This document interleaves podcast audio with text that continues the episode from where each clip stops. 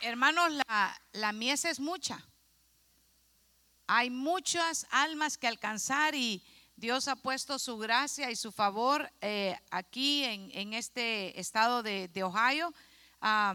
Hemos estado predicando ya por más de 15 años y hemos estado orando al Señor que nos dé este estado para Cristo Jesús. Hemos eh, sido enviados uh, como una punta de lanza para venir y alcanzar a mucho pueblo eh, en este estado de Ohio. Así que Dios está abriendo el terreno y le están eh, llamando eh, para entregarle esos edificios. Cuando el pastor habla de esos edificios, han sido eh, iglesias que en algún momento estuvieron en, en, en actividad, pero que pues lamentablemente se fueron cerrando y así que nosotros somos restauradores. Somos ese pueblo que venimos con un corazón para Dios para restaurar. ¿Cuántos aman la restauración?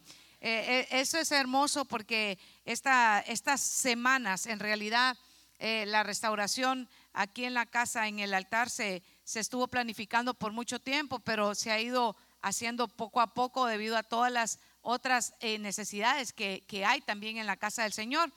Pero meditando y, y viendo el, el amor, la pasión con que, con que ustedes y ese grupo que dirige nuestro hermano Paco estuvieron restaurando el altar, el Señor me llevó a, la palabra que queremos compartir esta mañana y, y vamos a hablar de un extranjero, eh, un extranjero que, que fue un gran restaurador, que fue un gran restaurador, pero no por él, no por él, sino por, por el amor que Dios puso en su corazón para restaurar a su pueblo. Y, y quiero hablarle de Nehemías. Eh, quiero hablarle de ese restaurador que vivía en la ciudad de Azusa y, era el copero del rey de un gran imperio, del imperio medo persa. Y cuando escuchó que, que su pueblo estaba eh, en desgracia, eh, eso es como estaba Jerusalén, que sus muros estaban eh, caídos, estaban derribados cuando, cuando escuchó que, que, su pueblo aún estaba perdiendo, sabe que su identidad ya ni siquiera estaban hablando su propio idioma. Eh, estaban, sabe que perdiendo aquel, el, el, el, la pasión de, del Dios al que eh, los había establecido como su pueblo especial. Eh, pone en su corazón el deseo de ir y de restaurar. Y, y nos habla de la restauración de unas murallas que que si bien es cierto, están marcados eh, ahí en el libro de Nehemías, que fueron 52 días, esos 52 días se dicen eh, fáciles, pero cuando uno está, eh, hermano, eh, haciendo una labor fuerte, 52 días pueden parecer una eternidad. Y, es que todo es relativo, ¿verdad? Porque a alguien le pidieron que explicara acerca de la teoría de la relatividad, seguramente fue a Einstein, y dijo, bueno, se lo voy a explicar, dos minutos para un muchacho que está sentado al, lado de su novia pueden parecer como un suspiro, ¿verdad? Porque está al lado de su novia, por cierto, ahora estaba sentada yo en la clase de los jóvenes y volteaba a ver a unos jóvenes que están sentados al lado de su novio y me, me recordé de la teoría de la relatividad. Y es, qué emoción, ni sienten a qué hora se va la clase, ¿verdad? Dos minutos es un suspiro. Pero si usted pone dos minutos sus dedos sobre el fuego, le van a parecer una eternidad, ¿verdad? Pues esos 52 días para Nehemías parecían toda una eternidad. Y de ese extranjero, esta mañana eh, quiero que usted y yo vayamos al consejo de la palabra. ¿Cuántos vinieron a comer la palabra del Señor esta mañana? ¿Cuántos se gozan por el consejo de la palabra del Señor? Yo también me gozo y me alegro porque este restaurador, este extranjero, eh, sabe que eh, estaba eh, haciendo una labor muy fuerte y vinieron muchas luchas a través de esos 52 días. No fue nada fácil cuando nos derribar es bien fácil, pero edificar y restaurar es una tarea de valientes. Así que ah, le doy permiso que se voltee y que eh, ve al que tiene a la par y dígale, usted es un valiente. Esta mañana usted vino como un hombre, una mujer esforzada, valiente a la casa del Señor, vino a adorar y ahora es tiempo de ir a la palabra del Señor con valentía. Gloria al Señor. Eh, hay mucho que nos enseña eh, Nehemías y definitivamente hoy vamos a hablar mucho acerca de la visión, acerca de la oración acerca del liderazgo de Nehemías, acerca de los problemas que tuvo que enfrentar, acerca de muchas situaciones eh, adversas. Pero yo quiero que ponga hoy sus ojitos en el capítulo 1 eh, del libro de Nehemías y que venga conmigo al verso 4. Nehemías capítulo 1, verso 4 al 11, hay muchas cosas que ahí podemos extraer. Y mire, Nehemías ha viajado desde Azusa, y ha vuelto a Jerusalén. Y a él en este momento está escuchando, Nehemías está escuchando lo que eh, está ocurriendo en su ciudad. Y cuando oí estas palabras, me senté y lloré. E hice duelo algunos días. Y estuve ayunando y orando delante del Dios de los cielos. Y ahora sí quiero que hagamos una palabra de oración. Dios y Padre Celestial, que esta mañana tu consejo, tu palabra venga sobre nosotros, sobre nuestra cabeza, llegue a nuestro corazón, que sea ese rocío, Señor, que ahora mismo venga sobre nosotros como una tierra, una tierra, Señor, fértil, que produzca mucho fruto, como dice tu palabra, Señor, que no vuelve a ti vacía sino que cumple el propósito por el cual tú la has enviado. Y esta mañana sabemos, Dios, que nuestro corazón está dispuesto para ser edificados en el poderoso nombre de Jesucristo, nuestro Señor y nuestro Salvador, y tu pueblo, tus hijos, tus hijas. Decimos amén y amén. Es hermoso ver cómo inicia. vinieron y llegaron malas noticias le llegan a Susa a contarle sus compatriotas y le llegan a decir la desgracia en la que está viviendo el pueblo. Y él es un copero, él tiene su trabajo ahí sirviendo al rey, él es un extranjero. Él, él también, nosotros nos podemos identificar porque si no es usted primera generación en esta nación, pues seguramente es de los que eh, recientemente ha llegado o tal vez está en, en, algún proceso de adaptarse a una nueva cultura, a una nueva nación. Y en ese proceso, en ese sentir, estaba Nehemías en, en Azusa. Y era algo eh, muy fuerte cuando él empieza a escuchar lo que está sucediendo en, en, su, en su tierra. Y yo quiero que vea las características. Hay, aquí denota cosas muy importantes, porque dice que él escuchó y al escuchar las malas noticias se puso triste y al estar triste hizo un duelo. Y, y en duelo es una tristeza, es un dolor que causa al darse cuenta de que esa era la situación de Jerusalén. Y dice, por algunos días, no permaneció así, por algunos días. Pero ¿qué fue lo que hizo? Dice que él empezó, Nehemías empezó a ayunar un ayuno para un quebrantamiento para buscar la voluntad de Dios. Y ahí dice que estando en ayuno, él empezó a orar.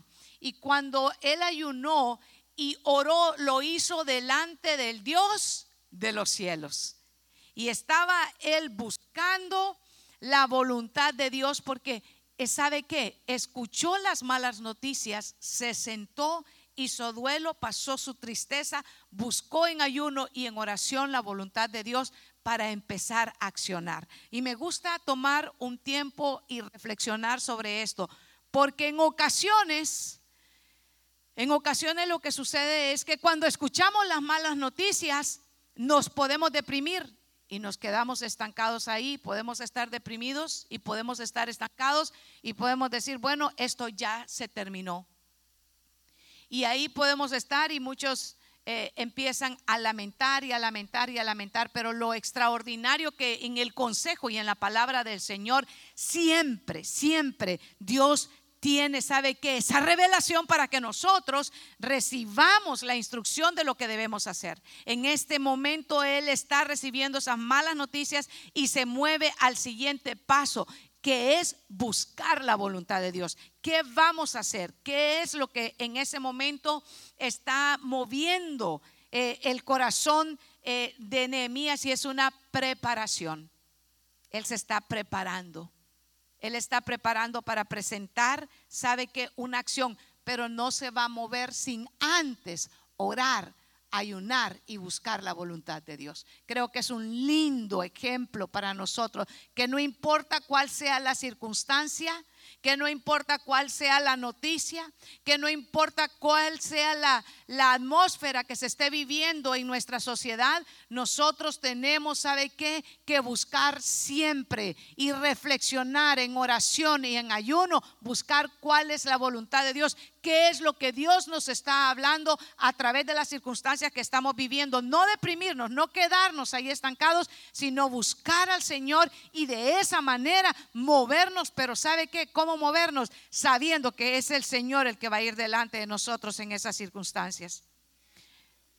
No pueden haber victorias si no enfrentamos la guerra. Y Nehemías tenía que enfrentar una gran batalla. Y usted ya lo va a ver por qué él tiene que enfrentar grandes batallas, porque la restauración nunca viene si no hay oposición. Si uno quiere restaurar y piensa que todos van a, mire aquí, no, no va a ser que usted va a querer restaurar y que todo se va a presentar fácilmente. Vamos a tener que luchar, pero nunca solos, porque no es con espada, y no es con ejército, más con el Santo Espíritu de Dios que vamos a alcanzar la victoria. Así que es con Él y es para Él. Y me gusta porque en el verso 8, en, en el verso 8 de este capítulo, Nehemías empieza a decirnos, a enseñarnos, nos deja una muestra de cómo estaba abriendo su corazón para Dios. Yo espero que usted venga dispuesto esta mañana a abrirle su corazón al Señor. Paraba y hablaba con una de las hermanas y, le preguntaba, ¿cómo estás? Y ella me dijo, no me siento muy bien, pero he venido con mi corazón creyendo que Dios va a traer sanidad sobre mi cuerpo. Qué lindo. ¿Sabe qué? Me movió el piso cuando, cuando ella dijo eso, porque dije, qué lindo es venir con esa actitud delante del Señor. Qué lindo es venir con esa expectativa a la casa de Dios. Sé que las cosas no están como quisiera, pero una cosa sé, que mi Dios ha prometido que Él es mi sanador. Qué precioso. Acuérdate ahora de la palabra que ordenaste a tu siervo Moisés diciendo, si, si sois fieles, yo le dice, eh, la tienes en la Reina Valera en la 1995, en la más, eh, más reciente. Creo que aquí yo también la tengo. Acuérdate ahora de la palabra que diste a Moisés tu siervo, diciendo, si vosotros pecareis, yo los disiparé por los pueblos. Pero si os volvieres a mí y guardares mis mandamientos y los pusieses por obra, aunque vuestra dispersación fuera hasta el extremo de los cielos, de ahí os recogeré y os traeré al lugar que escogí para hacer habitar ahí mi nombre ellos, pues, son tus siervos y tu pueblo, los cuales redimiste con tu gran poder y con tu mano poderosa. Mire qué hermosa es la oración cuando le damos la exaltación a Dios. Estaba el problema, había desaparecido el problema de ninguna manera. Pero Nehemías sabe que se está acercando al Dios que es todopoderoso. ¿Y sabe qué es lo hermoso? Él empieza a tomar las palabras que Dios había hablado a su pueblo a través de darle esas promesas a Moisés.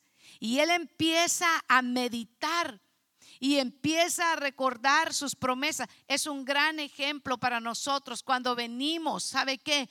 A presentar nuestras peticiones delante del Señor. es en el momento en el que debemos de recordar que Dios ha prometido a su pueblo. Y hay promesas hermosas que esta mañana yo quiero compartir a usted que Dios le ha dado a su iglesia. Está aquí la iglesia de Jesucristo reunida esta mañana. Gloria a Dios, gloria a Cristo. Nehemías buscó en la escritura. Nehemías buscó en la promesa del Señor. Nehemías se fue al consejo de Dios. Por eso es que la palabra de Dios, ¿sabe que Debe de estar esculpida en nuestros corazones. Por eso es que la escritura debe de ser, ¿sabe qué? El alimento nuestro diario. Por eso el Señor nos dijo, por eso el Señor Jesucristo nos dijo que no solamente de pan vive el hombre, sino de toda palabra que sale de la boca de Dios. Cuando nos alimentamos correctamente, entonces vamos al consejo del Señor y conforme a la palabra del Señor es que oramos. No es cuanto gritamos, es conforme a la promesa de Dios que Él, Él contesta nuestra petición. Acuérdate, manteniéndose firme en el consejo. ¿De dónde, qué es lo que estaba hablando Nehemías? Lo que dice Levítico 26, lo que dice Deuteronomio 30. No importa si ustedes hubieran pecado, pero si ustedes se vuelven a mí, yo los recogeré. Y eso es lo que él estaba hablando. Y nosotros tenemos promesas hermosas que el Señor nos, ha dado. Y yo quisiera que buscara eh, lo que dice Hebreos 10, 23. Mantengámonos firme, mantengamos firme la esperanza que profesamos, porque fiel es el que hizo la promesa. Si el Señor lo prometió, ¿Qué le ha prometido el Señor a usted? El Señor le ha dicho que nunca lo va a dejar y que nunca lo va a desamparar. El Señor le ha dado promesas firmes. Nehemías está en el problema. Usted y yo podemos estar pasando, ¿sabe? Por lugares tenebrosos. Podemos estar, ¿sabe que Tal vez no está la situación como quisieran, pero ¿qué tenemos que tomar? La promesa que el Señor nos ha dado. El Señor le ha dado promesas a su pueblo. En Primera de Tesalonicenses capítulo 5, verso 24, Él también nos dice que el Señor es fiel. Entonces, qué, qué hermosas promesas. Él, el que los ha llamado, es fiel. ¿Quién a usted lo llamó? Es Jesucristo. Y Él es fiel para sostenerlo, hermano. Promesas que el Señor le ha dado a su pueblo. Primera de Pedro, capítulo 5, verso 10. Y después de que ustedes hayan sufrido un poco de tiempo, Dios mismo, ¿quién? Dios mismo, el Dios de toda gracia, que los llamó a su gloria eterna en Cristo, los restaurará y los hará fuertes, firmes y estables. Ahora llévelo a su situación. Medite usted esta mañana. ¿tendremos entonces razón de tener miedo? De repente que sí, hay situaciones que a uno le causan temor. Aquí hay compañeros y compañeras que alguna vez han sentido temor, ¿verdad que sí? Sí, tal vez cuando en su viaje, porque Nehemías, estamos hablando de un viajero, y cuando Nehemías iba de regreso a Jerusalén, no, no eh, podemos imaginar que estaba pensando que todo iba a estar bien. Puede venir temor a nuestro corazón, pero ¿qué hacía? Volverse al consejo, volver a la palabra, recordar lo que el Señor le ha dado. Y eso es lo que es la intención del mensaje esta mañana. Volvamos a la promesa del Señor. Mateo 7:7 dice, pidan y se les dará. Busquen y encontrarán. Llamen y se les abrirá. Porque si nosotros pedimos, el Señor responde. Esa es una promesa para su pueblo, para su iglesia. Sigamos insistiendo. No hemos visto el resultado de lo que estamos clamando. El Señor va a traer la respuesta. Me gustaba esta semana observar cómo el pastor, eh, hermano, qué precioso es, ver esos, esos nuevos discípulos que están abriendo camino donde el Señor los ha mandado y, el pastor Wilson y su esposa están abriendo camino allá en Dayton. Ese camino que el Señor los ha llevado a, conquistar esa, esa ciudad. Y fíjese qué hermoso. Ya hay casi 50, en este año no tienen seis meses de haber plantado eh, en Dayton y ya están llegando, y no que sean los números los que hablen, hermano, porque una alma por la que murió Cristo, gloria a Dios, vale la pena lo que estamos haciendo. Pero mire qué precioso, en, un lugarcito que solo se los alquilan por dos horas cada domingo. Las otras reuniones las hace en, en su casa y en la casa de los hermanos que se están, se están convirtiendo.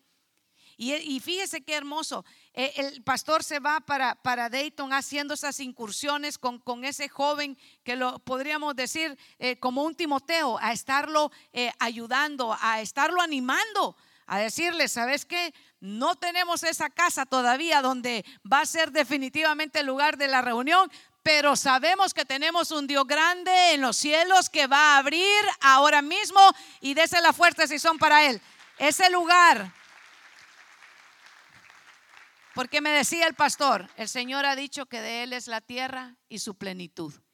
Así que no nos vamos a preocupar, sino que vamos a ayunar, vamos a orar y vamos a clamar y vamos a tomar la promesa del Señor porque estamos haciendo la voluntad de Él. ¿Y cuál promesa vamos a tomar? Dice el Señor en su palabra, ¿sabe que Más buscad primeramente el reino de Dios y su justicia y todas las demás cosas vendrán por añadiduras. ¿Sabe qué? Se ha ido a buscar el reino de Dios porque la mies es mucha y los obreros son pocos, pero allá se está predicando y las añadiduras son el lugar donde la iglesia se va a reunir y eso sabemos que va a venir porque estamos haciendo lo que al Señor le agrada primeramente, que es predicar su palabra y trayendo nuevas personas, sabe que a la fe en, eh, del Hijo de Dios. Así que eso es precioso. Y una promesa más, lo que dice segunda de Corintios capítulo 7 verso 1. Como tenemos estas promesas, queridos hermanos, purifiquémonos de toda contaminación del cuerpo y el espíritu para contemplar en el temor de Dios la obra de nuestra santificación. Tenemos promesas. ¿Cuántos dicen amén? ¿Cuántos saben que tenemos promesas? Promesas hermosas que son para sus hijos. Vuelva al libro de Nehemías en el capítulo 1 donde estamos. Nehemías, eh, si no me equivoco, hay unas siete, ocho oraciones que nos muestra este, este eh, hermoso libro de Nehemías. En el verso 11 dice, te ruego que tu oído, Señor, esté atento a la oración de tu siervo. Mire qué, qué precioso reverencia con la que Nehemías está acercando. Estoy en el capítulo 1 y verso 11. ¿Está conmigo? ¿No lo he perdido? Gloria a Dios. Nehemías 1:11. Te ruego. ¿Cómo nos acercamos al Señor? En ruego, en súplica y en qué? Y en acciones de gracias. Primero rogamos al Señor, le suplicamos al Señor cuál es el, anhelo, el deseo, porque Dios concede peticiones, no caprichos. Deleítate en Jehová y Él concederá los caprichos de tu corazón. No, Él concederá las peticiones de tu corazón. Así que nos podemos primeramente, ¿sabe qué? ¿Quiénes se deleitaron esta mañana en la alabanza, en la adoración? ¿Vino usted para deleitarse en el Señor? En la alabanza, ¿sabe qué? Nuestro gozo y nuestra fortaleza está en la alabanza del Señor. Y cuando nos hemos acercado confiadamente ante Él, dice, te ruego que tu oído esté atento a la oración de tu siervo, a la oración de tus siervos que se deleitan en tu reverencia, en tu nombre, haz prosperar hoy a tu siervo y concédele el favor delante de este hombre. Él se iba a acercar a quien iba a pedir materiales, a quien iba a pedir permiso. Es un hombre bajo autoridad. Nehemías es un hombre de una gran visión y un gran liderazgo, pero ¿sabe qué? Es un hombre que reconoce autoridad. Qué precioso es que él sabe que necesita pedir la gracia de Dios para ir a solicitar lo que necesita. Y muchos de repente saben que me gusta. Hay, una, una, muchas cosas. A mí me, a mí me gusta todo en el servicio en la casa de Dios, hermano. Pero hay una de las cosas que a mí más me apasiona y es el tiempo de la oración y, y el tiempo de la intercesión. Y veo cómo muchos, hermanos, muchos, familias completas, cuando presentan su petición de, de repente son documentos eh, eh, de migración que necesitan presentar su, documentación, pero sabe que muchos han hecho, hermano. Traen esos documentos, ya han ido donde el abogado, los llenan y todo, y le dicen, démelo un, démelo un tiempo. Y lo traen y, y lo presentan y le dicen, pastor, mire, estos son los documentos que tengo que mandar. Si yo le preguntara a su pastor que le diera testimonio cuántos documentos ha orado y ha presentado aquí al Señor, yo creo que le daría, le daría aquí la noche contándole tantos testimonios. Pero toda la gloria y el poder y el honor sea para el Señor, no para los hombres. Dice el salmista, no a nosotros, oh Jehová, sino a tu nombre sea dada la gloria. Cada petición, cada respuesta, ¿sabe que De todos los documentos que se han enviado, ¿sabe que Es para la gloria del Señor porque han reconocido esas familias que necesitan el favor, que necesitan, ¿sabe qué? Que Dios incline su oído y que ponga gracia en esos documentos. Pues eso es lo que estaba haciendo aquí Nehemías. Él necesita materiales, porque para restaurar la muralla, para restaurar la ciudad, para que esos 52 días no, ¿sabe qué? No tuvieran, ¿sabe qué? Atraso, él necesitaba materiales. Y sin embargo, le voy a contar, cuando ya estaban a la mitad, mitad de 52, ¿qué es? Uno me dijeron 21. ¿Cuántos días son entonces? A esa cantidad de días, ¿sabe qué? El pueblo se estaba desanimando. Porque mire, empezar, diga empezar, empezar. Empezar es, es bonito, hermano. Aunque cuesta arrancar, a algunos les cuesta arrancar, ¿verdad? Cuando suena la alarma en la mañana, ¿va? Está uno pensando, cinco minutos, ¿cuánto le piden cinco minutos más al reloj, Tremendo. Yo nunca he entendido eso de la alarma, hermano, yo no necesito alarma para levantarme. Pero bueno.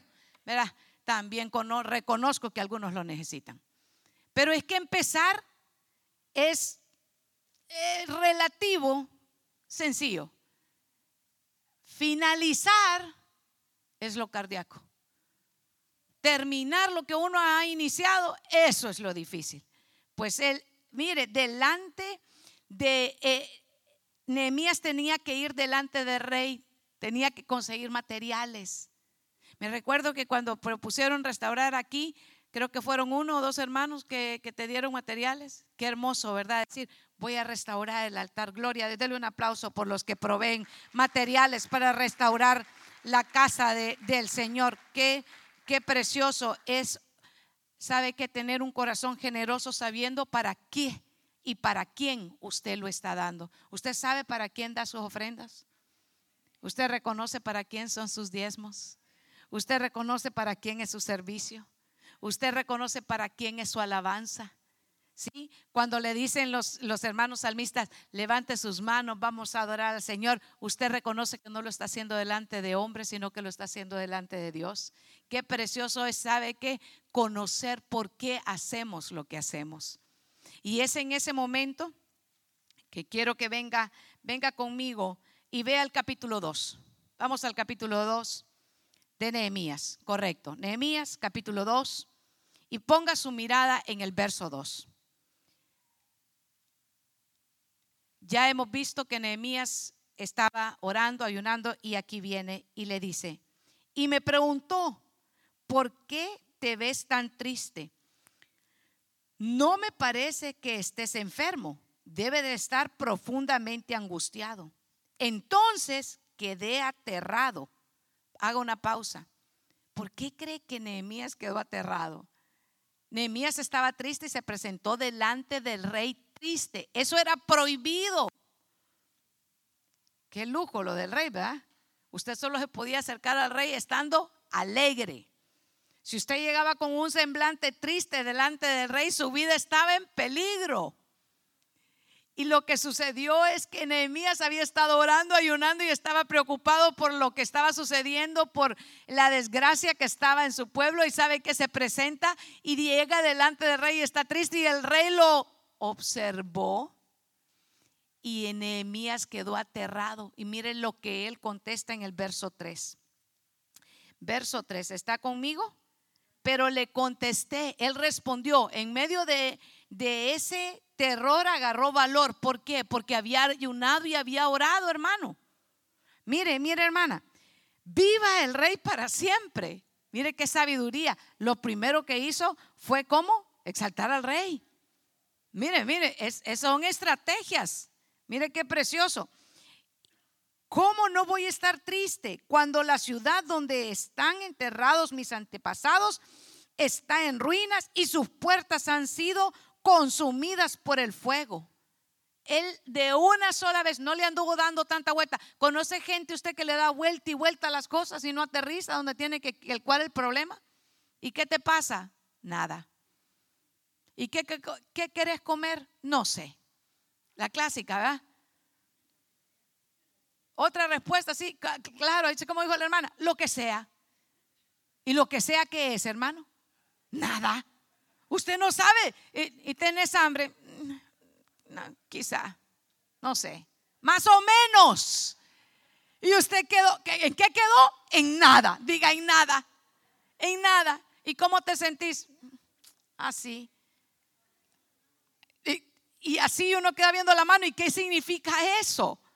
No, Nehemías diga, fue al punto, diga, vaya al punto, aterrizó. ¿Qué es lo que te pasa? Mi ciudad le dijo. ¿Cómo no voy a estar triste? Esta es la situación que están viviendo. ¿Sabe qué? Allá de donde están, le dice mis antepasados, todo está destruido. Y le deja saber cuál es su problema en ese mismo verso. Y el rey preguntó, o sea que el rey se interesó, le llamó la atención mire, y le dijo, ¿cómo te puedo ayudar? ¿Quién le contestó así? El rey. Ahora quite al rey ahí. ¿Sabe usted que usted es siervo del rey de reyes y señor de señores? Aquí hay alguien que puede ir con su petición al rey. Este, mire hermano, es que tómelo para usted. Usted puede venir hoy. De hecho, usted vino hoy y usted se puede acercar al Rey de Reyes y decirle cuál es la razón de su tristeza. Porque ha conocido gente que le dice, no esté triste hermano, gozoso, gócese. Hace años le preguntaban a uno, eh, hermano, ¿cómo está? Yo gozoso. Todos tenían que decir que estaba gozoso porque si no decía que estaba gozoso, estaba endemoniado.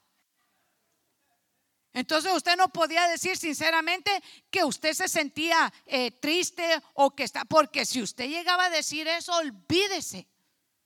No, no, no, lo mandaban un cuartito y lo liberaban. Y si ya se había bautizado, lo volvían a bautizar. No, entonces fíjese, fíjese que él, reconoce que está triste, pero él lo expone. Pero lo precioso es que el rey le responde en qué te puedo ayudar. ¿Sabe qué? El rey de gloria esta mañana está dispuesto que usted le diga cuál es su tristeza. ¿Y sabe qué? El Señor le dice en qué yo te voy a ayudar. Qué precioso es que nosotros le podamos venir a nuestro Padre Celestial y decirle cuál es nuestra tristeza, cuál es nuestra enfermedad, cuál es nuestra petición. Si hemos entrado por sus puertas con acción de gracia, por sus atrios con alabanza. Si hemos adorado, si hemos exaltado su nombre, sabe que si usted está confiando en la gracia, poderosa y merecida de nuestro Señor Jesucristo, hoy usted puede acercarse confiadamente ante el trono de su gracia y decirle al Señor en qué usted necesita ayuda. Ese es el tiempo de la administración. Y yo se lo estoy adelantando ahora porque usted sabe que en lo que está ahí sentadito, puede estar meditando, pero yo puedo decirle a mi rey, a mi Dios, en qué tengo yo necesidad. Su circunstancia va a ser diferente a la mía y su proceso va a ser diferente al mío. Pero en medio de su proceso usted puede acercarse al Señor y decirle cuál es su necesidad. Aplicado a los asuntos de lo que sea, familiar, económico, el, el proceso, ¿sabe qué? Es depende de cómo usted esté viviendo. Así que Nehemías se acerca y en el, en el 2, eh, en el Nehemías 2 y el verso, fíjese, 7. Además le dije al rey, si al rey le agrada, permítame llevar cartas dirigidas a los gobernadores de las provincias occidentales del río Éufrates O sea que Nehemías ya sabía, por eso le digo que Nehemías tenía visión. Diga conmigo visión. La visión es importante porque si el pueblo sin visión, hermano, perece. Por eso es que hay que sentarse y meditar. ¿Cuál es la visión? ¿Hacia dónde vamos? Usted sabe que la visión que tenemos aquí en, en Columbus es alcanzar qué? Tenemos que alcanzar a Columbus y qué? Compartir el mensaje de Jesucristo. En Dayton, ¿cuál es la visión? Alcanzarlos también y compartir. Y fíjese que le voy a contar esta mañana también en Cleveland. ¿Cuántos saben que también Cleveland es para Cristo? Yo le voy a pedir a usted que todas las semanas estamos orando por esas plantaciones. Y esta mañana el hermano Ever Alvarado y su esposa Dilia y su hijo creo que también están allá en Cleveland. ¿Y qué estaban haciendo allá? Están llevando el mensaje de salvación también en aquella congregación que de repente ha sido una de las, le voy a decir, ha sido una de las congregaciones más difíciles que nos ha estado tocando levantar en esa ciudad de Cleveland. Se llega, eh, creo que empezamos desde febrero, pastor, febrero de este año, y le voy a, le voy a contar. han estado ayudando a la familia Otero, ahora ha estado ayudando a nuestro hermano Morla, eh, hoy está ayudando también nuestro hermano Ever, ahí ha estado su pastor. Bueno, yo creo que la mitad de esta congregación hemos estado en Cleveland también. Levante la mano si usted ha ido a Cleveland. Levante la mano, ¿verdad que?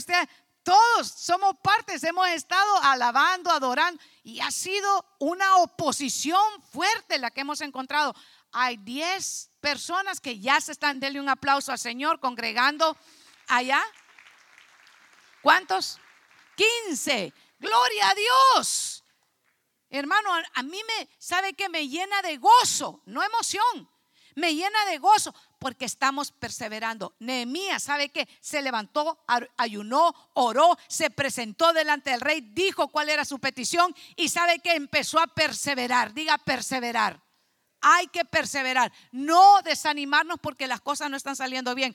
Pudimos habernos desanimado en todo el año, pero no, estamos llegando al final de este año 2023, este año del Señor, hermano.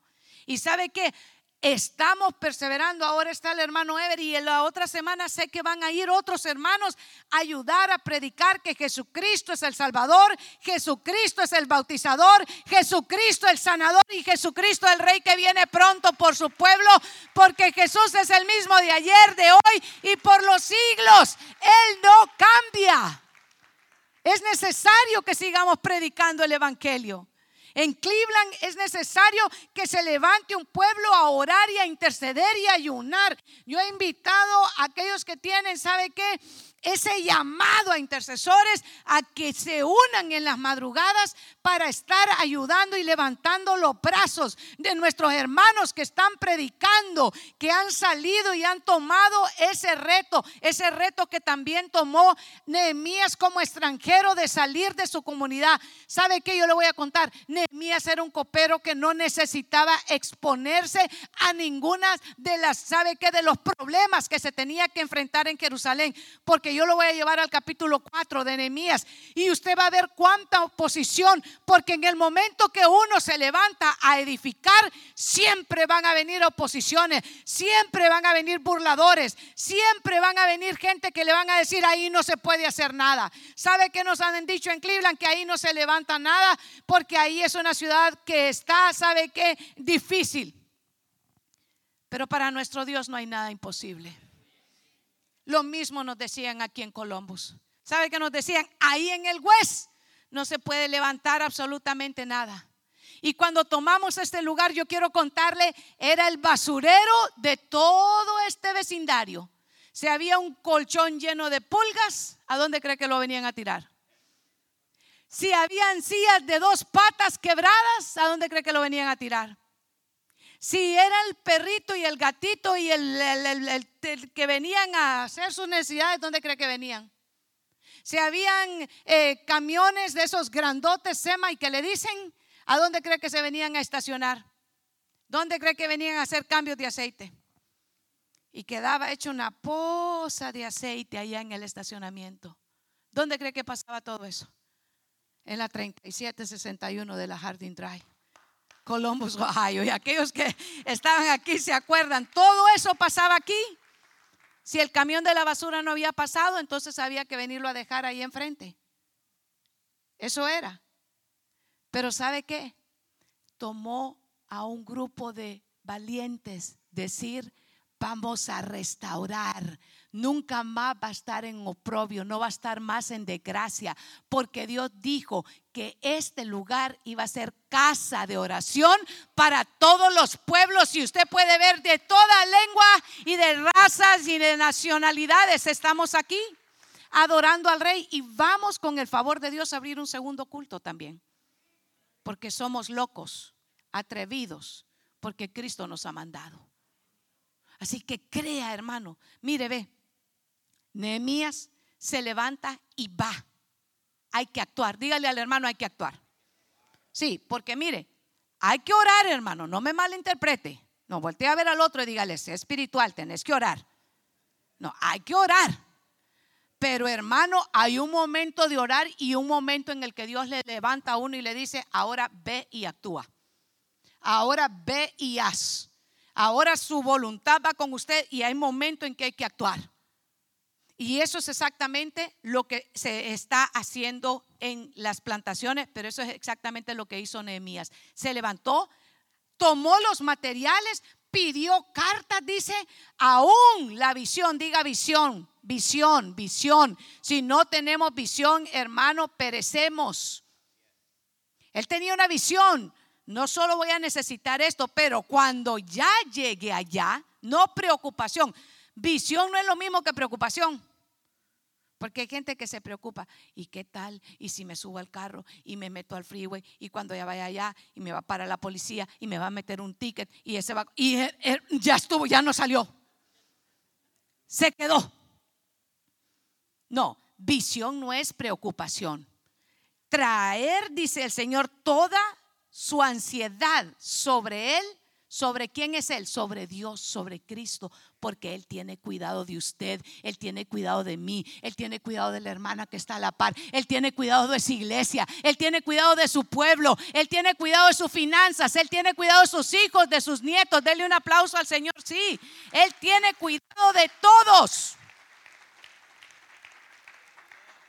Capítulo 4, porque tengo que avanzar y el tiempo ya me agarró. Los enemigos, diga los enemigos, son las oposiciones. Su lucha no es contra carne y sangre. Su enemigo no es su hermano ni su hermana. Sus enemigos son los que se levantan espiritualmente contra usted para que usted no avance, para que usted esté temeroso. No le ha dado el Señor espíritu de cobardía, sino de poder, de amor y de dominio propio. Y mire lo que está pasando capítulo 4, libro siempre de Nehemías. Verso 3. Tobías, el amonita, que estaba a su lado, comentó, esa muralla se vendrá abajo si tan siquiera un zorro camina sobre de ella.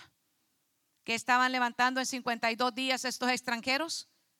Nehemías necesitaba salir de su comodidad. No, él estaba bien allá en Azusa. Salió porque tenía una carga, una carga por su pueblo.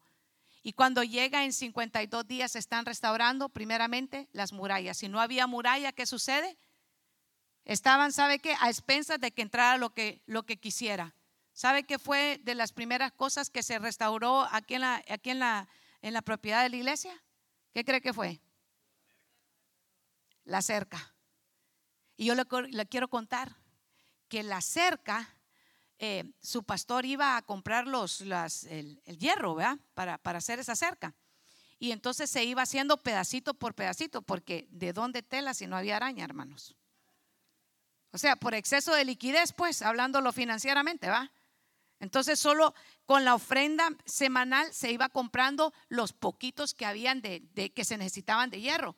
Y entonces usted sabe que eh, aquí son tres puntos y algo de acres. Entonces había que ir haciendo por pedacitos la cerca. Bueno, y todavía nos toca así, ir haciendo por pedacitos los proyectos. Pero gloria a Dios, hermano, nuestro Dios siempre es fiel. Y entonces hacían los, los pedacitos porque sabíamos que si no había cerca, iba a suceder siempre lo mismo que le conté, que íbamos a terminar siendo siempre el tiradero de todo el barrio. Entonces cuando al fin de creo que tomó como meses y meses y meses para hacer la cerca, vinieron unos vecinos bien enojados, hermano, a reclamar que su chucho, no, perdón, que su perro, no, perdón, que su puppy, ¿verdad? Que sus pets ya no podían tener el lugar donde ellos venían. Y le digo yo, ahí te buscan, pastor, le dije yo. Y el pastor lo primero que busca, ¿dónde está el hermano René? Dice, para que hable con ellos, dice. Se los echa el hermano René, ¿va? Pero no estaba el hermano René. Entonces, decirles, me dice, que aquí no more puppy, me dijo. Ya usted ya sabe cómo es, ¿va? Y entonces le digo, no, es que fíjese que dice el pastor que no more pets. Pero ¿cómo? Why? Because. Because. It's a church. Y mire, hermano, bien enojado. Ese día nos ofrecieron. No sé cuántas veces nos han ofrecido la migra, hermano. Y lo curioso es que el pastor y yo somos ciudadanos, ¿va? Entonces le digo, ahí te van a venir a buscar más tarde, le digo, te das una tu vuelta con ellos, le digo yo. Y ahí me contás a dónde te llevan, tal vez te dan un paseo, ¿verdad? Pero le quiero decir que aquí habían Tobías, el que estaba, mire, ve, el amonita. Y le dijo que si un zorro caminaba sobre la cerca, se iba a venir abajo. ¿Qué le estaba diciendo? No sirve el trabajo que ustedes están haciendo, no lo van a poder hacer. Se estaba burlando de la restauración. Estaba diciéndole, no lo van a poder hacer. Y mire lo que está sucediendo. Y le dice, sin embargo, fíjese, cuando el verso 7, cuando Zabalat y Tobías, los árabes y los amonitas y los azoceros se enteraron de la obra, que la obra progresaba, que estaba reparando las brechas y las murallas de Jerusalén, se enfurecieron, se enojaron, se pusieron molestos. ¿Por qué? Porque la obra avanzaba. Querida iglesia, cuando la obra va avanzando, no esperemos que el enemigo nos aplauda. Cuando la obra está avanzando, vamos a ver oposiciones como la hemos visto ahora mismo en Dayton, como la hemos visto en Cleveland, como la ofrendan, ¿sabe qué? Nuestros hermanos alrededor del mundo, porque la iglesia cuadrangular está predicando el evangelio en todos los continentes y sabe que por eso se necesita un pueblo de restauradores. Hay gente restauradora aquí, hay gente que le cree al Señor en oración, hay gente que le está buscando y le está creyendo al Señor. Necesitamos unirnos, iglesia, y saber que mientras estemos haciendo la obra del Señor, mientras usted esté restaurando en su familia, mientras usted esté restaurando en su vida espiritual, van a querer venir oposiciones. Entonces por eso me tengo que desanimar. No, es ahí donde tenemos que hacer, ¿sabe qué? La oración nuevamente que hizo Nehemías. Recordemos la promesa y la fidelidad del Señor Él nos ha dicho, que Él es fiel, hermano. Tenemos que permanecer en la promesa del Señor. ¿Y qué tenemos que hacer, hermano? Mire, cuando, cuando Nehemías supo, cuando Nehemías supo que el pueblo se estaba desanimando, porque se tomaron 52 días y la carga era pesada y los trabajos eran arduos. Es que edificar. ¿Alguna vez usted ha tenido, ha, tenido el deseo de, hacer algo nuevo ahí en su casa y usted dice, voy a, voy a bajar estos gabinetes de la cocina y, vea que eso, aunque es trabajo, es más sencillo.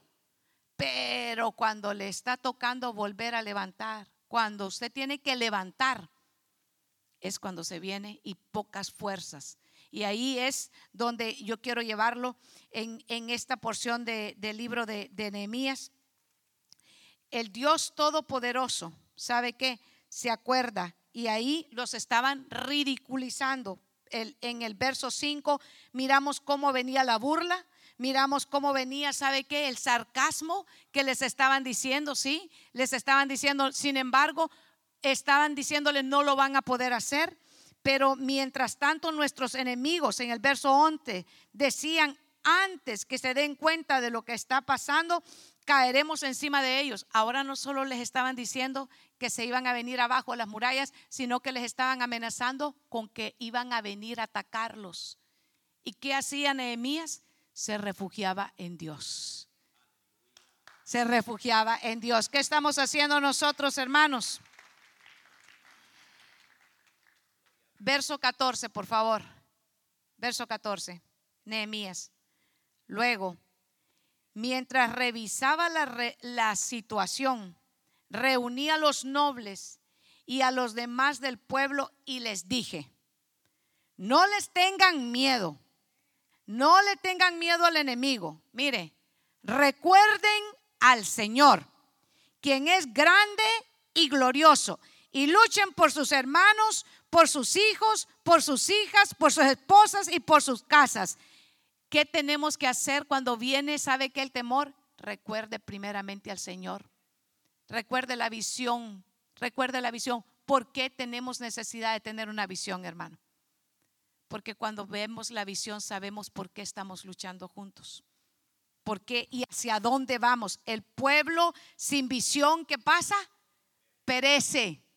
Y nosotros tenemos una visión. ¿Y cuál es la visión que el Señor nos ha dado? La gran comisión. Que vayamos por todo el mundo y que prediquemos el evangelio, hermano. Que vamos a ir predicando, vamos a ir discipulando, vamos a ir qué? Bautizando. ¿En nombre de quién? Del Padre, del Hijo y del Espíritu Santo. Pero eso aplíquelo también para su familia. Aplíquelo en su familia. Porque usted me está diciendo, sí, pastor, esa es la visión de la iglesia, pero y usted tiene una visión en su casa. Ahora, ¿sabe qué? Cuando Nehemías les dice, no les tengan miedo al enemigo. Usted sobre su vida Dios ha puesto poder y autoridad para hollar serpientes y escorpiones. Ahora bien, nosotros tenemos que tomarlo a nuestra familia. No tenga temor.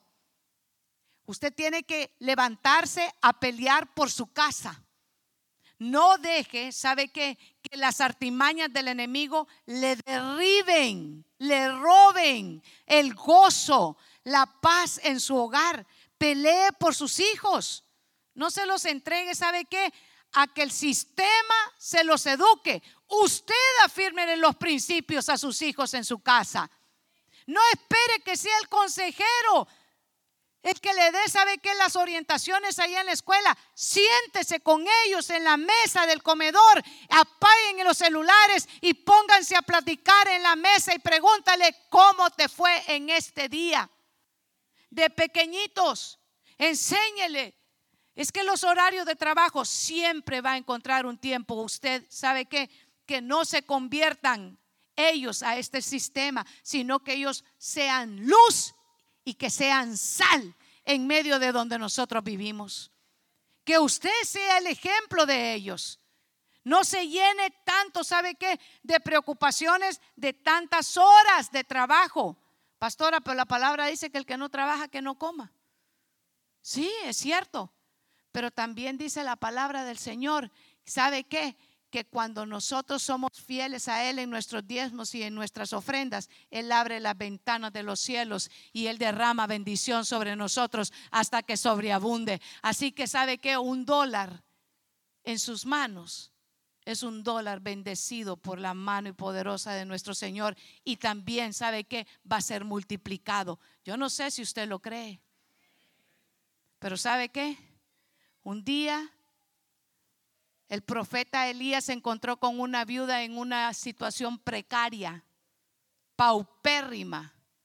No había no había mucho, no había nada para comer. De hecho, ella solamente tenía un poquito de aceite y de harina y se iba. Sus planes, su visión era morirse después de esa comida con su hijo. Pero llegó uno con una palabra a su casa. Y no era cualquier palabra, era palabra de Dios. ¿Y sabe qué le quiero decir esta, esta mañana, iglesia? Que el mismo que envió al profeta Elías a la casa de la viuda ha llegado esta mañana también a su vida. Y es el mismo que le está diciendo a usted, levántate a pelear por tu casa. Levántate a pelear por tus hijos. Levántate a pelear, ¿sabes qué? Por tu, tu vida espiritual. No se la entregues, ¿sabes qué? No te busques un faraón porque tú no eres esclavo. Tú eres hijo. Tú eres hija.